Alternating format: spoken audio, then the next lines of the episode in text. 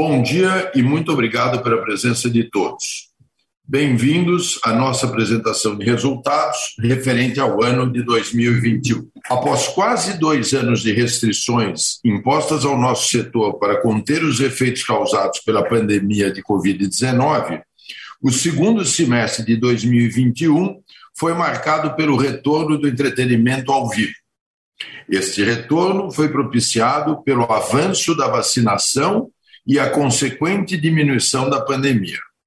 Finalmente, podemos afirmar que voltamos a proporcionar o encontro do nosso público com seus artistas favoritos. Tivemos três ondas de contágio durante o ano: uma após as festas de fim de ano e duas causadas por novas variantes. Porém, enquanto a variante Delta levou a um aumento expressivo de mortes, a Omicron causou um rápido aumento de casos sem um aumento proporcional de mortes. Assim, como em outros países, a cepa altamente contagiosa mostrou-se menos letal que a variante anterior, o que também foi favorecido pela alta cobertura vacinal dos países em que atuamos.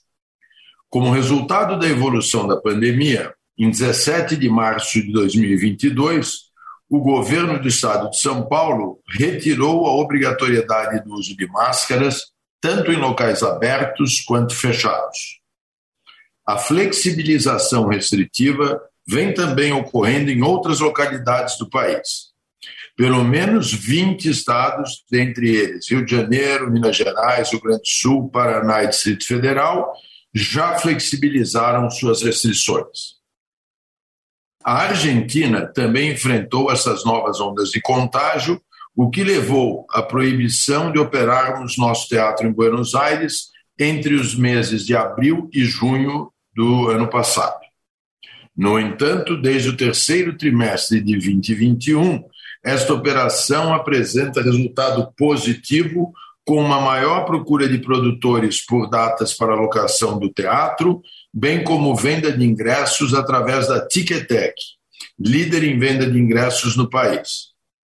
Além disso, a INTE, aqui no Brasil, vem batendo recordes de resultado com o fortalecimento da operação de eventos culturais e a expansão da base de clientes com a entrada no segmento de música ao vivo, tendo a T4F como vitrine para seus novos clientes. Entre as geografias que atuamos, o Chile foi o país que impôs restrições mais severas para conter o avanço da pandemia voltando a liberar eventos somente em 2022. O marco da retomada dos eventos nesse país foi o Lollapalooza Chile, realizado nos dias 18 e 19 de março último, mesmo final de semana da edição argentina.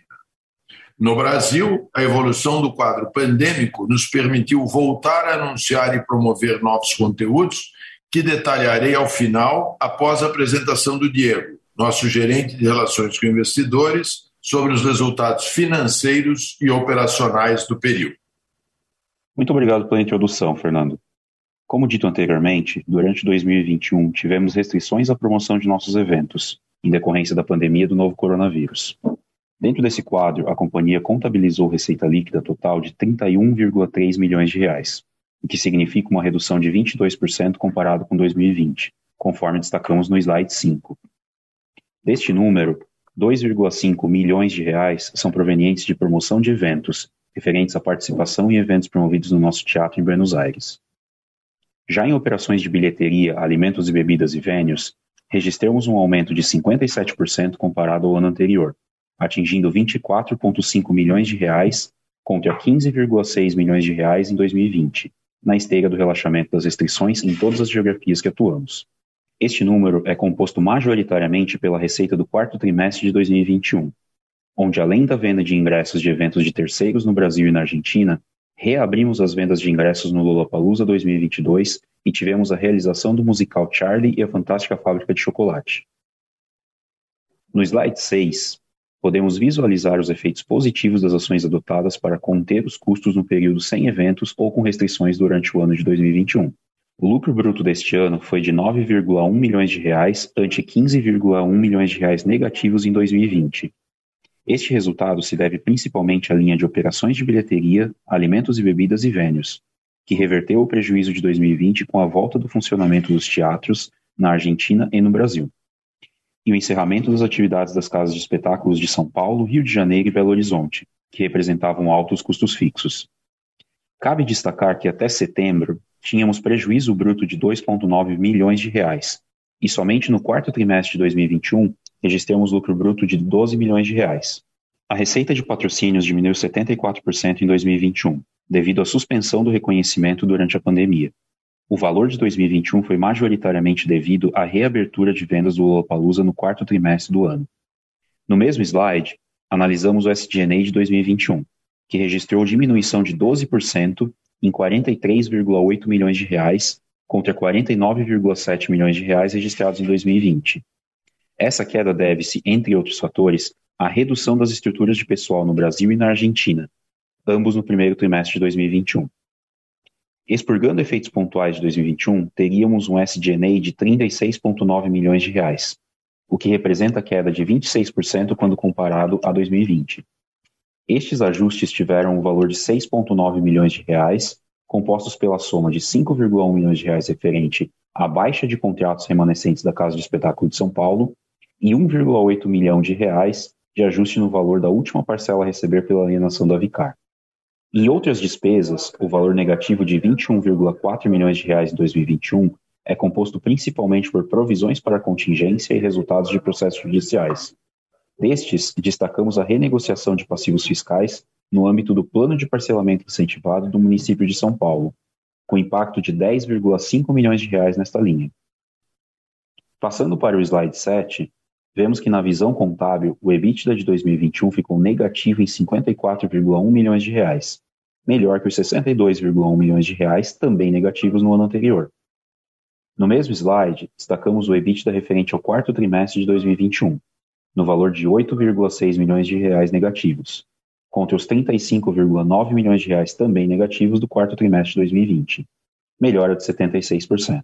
Na visão ajustada, temos um EBITDA negativo de 26,1 milhões de reais em 2021, contra 45,1 milhões de reais também negativos registrados no ano anterior, o que representa melhoria de 43% neste indicador. Já entre os quartos trimestres, temos 3,1 milhões de reais positivos em 2021 contra 10,3 milhões de reais negativos no mesmo trimestre de 2020. Destaco ainda que o EBITDA ajustado do quarto trimestre é 18% melhor que o registrado no mesmo trimestre de 2019, último trimestre antes da pandemia, o que reflete diretamente os esforços da companhia para adotar uma estrutura asset-light variável de acordo com a demanda. No slide 8, detalhamos os ajustes aplicados ao EBITDA e ao resultado líquido. Na visão ajustada do ano de 2021, exclui-se 7,5 milhões de reais referentes à baixa de ativos relacionada ao encerramento das atividades da Casa de Espetáculos de São Paulo, além de 1,8 milhão de reais de perda devido a ajuste no valor recebido da última parcela de venda da Vicar, e o resultado negativo de 18,6 milhões de reais referentes a acordos, decisões judiciais e provisões de contingências, reconhecidos em outras despesas operacionais. Na visão ajustada do quarto trimestre de 2021, exclui-se apenas o resultado de 11,6 milhões de reais referentes a acordos, decisões judiciais e previsões de contingência. Os ajustes no resultado líquido foram semelhantes àqueles relativos ao EBITDA, destacando-se que, em 2021, não foi realizada nenhuma provisão para impairment, resultado do retorno das nossas operações. No próximo slide, detalhamos o resultado financeiro de 10,7 milhões de reais negativos, o que representa ainda uma melhoria de 29% sobre o registrado em 2020, de 15,2 milhões de reais também negativos.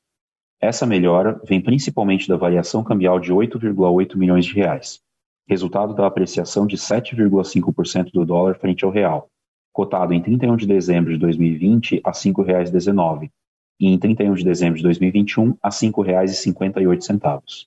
Este resultado positivo é parcialmente compensado pelo aumento dos juros sobre debêntures de 9,3 milhões de reais, em virtude da majoração da Selic em 7,25 pontos percentuais, indo de 2% ao ano no final de 2020 para 9,25% ao ano no final de 2021. somado ao maior custo das debêntures com o seu reperfilamento em novembro de 2020.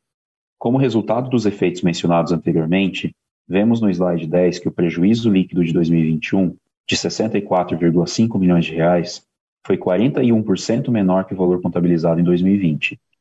Com a exclusão dos fatores não recorrentes, obtém-se um prejuízo líquido ajustado de 29,7 milhões de reais em 2021, 62% melhor que o prejuízo de 79 milhões de reais registrados no ano anterior. No quarto trimestre de 2021, o prejuízo líquido foi de 19,7 milhões de reais, 65% menor que o registrado no mesmo trimestre de 2020. Na visão ajustada, chegamos ao lucro líquido de 1,7 milhão de reais, revertendo o prejuízo de 17,2 milhões de reais registrados no mesmo período do ano anterior. Referente ao fluxo de caixa no slide 11, encerramos 2021 com 229,1 milhões de reais em caixa, versus 200,7 milhões de reais em 2020.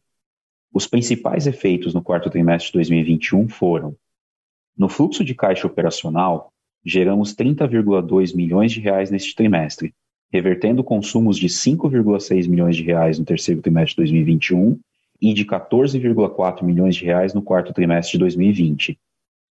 Esta geração se dá principalmente pela reabertura de vendas do Lollapalooza 2022, mas também pelo recebimento de patrocínios para a família Adams e a realização do musical Charlie e a Fantástica Fábrica de Chocolate no Teatro Renault. Registramos fluxo de caixa de investimentos negativo em 600 mil reais, resultado de investimentos em software de gestão e evolução da etiqueteira INT. Este valor está em linha com os períodos anteriores, se desconsiderarmos os recebimentos das parcelas de venda da Vicar, que entraram positivos nessa linha. O fluxo de caixa de financiamento registrou um consumo maior que o terceiro trimestre de 2021, devido ao pagamento de juros das debêntures realizados em novembro de 2021, no valor de 4,9 milhões de reais. Por fim, houve variação cambial positiva de 4,5 milhões de reais no último trimestre de 2021, pela valorização de 2,4% do dólar de 30 de setembro a 31 de dezembro, beneficiando nossas disponibilidades de caixa mantidas em moeda estrangeira. Agradeço a todos pela atenção dispensada e devolvo a palavra ao Fernando, que concluirá com a apresentação do nosso pipeline no último slide. Obrigado, Diego. Conforme falamos no início dessa apresentação, com a flexibilização das medidas restritivas, somada à diminuição do número de casos de Covid-19, retomamos o anúncio de novos conteúdos.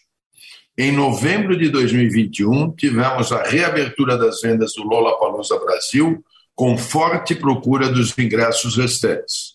O festival ocorrerá neste final de semana, após o adiamento em 2020 e o reagendamento em 2021.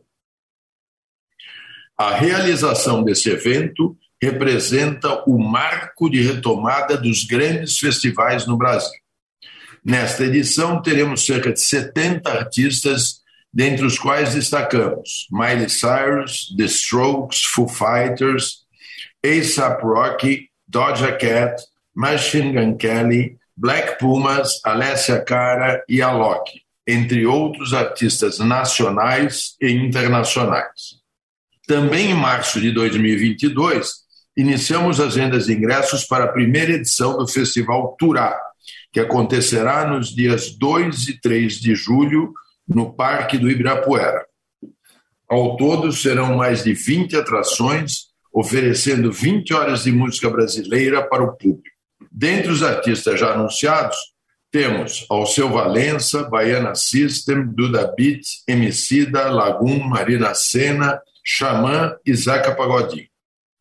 Por fim, a nova montagem do musical A Família Adams traz de volta as grandes produções da Broadway ao Teatro Renault. A peça estreou no dia 10 de março, último, com Marisa Hort e Daniel Boaventura nos papéis principais. O grande sucesso de público e crítica da primeira montagem em 2012 justifica a nossa escolha por esse conteúdo para retorno do teatro.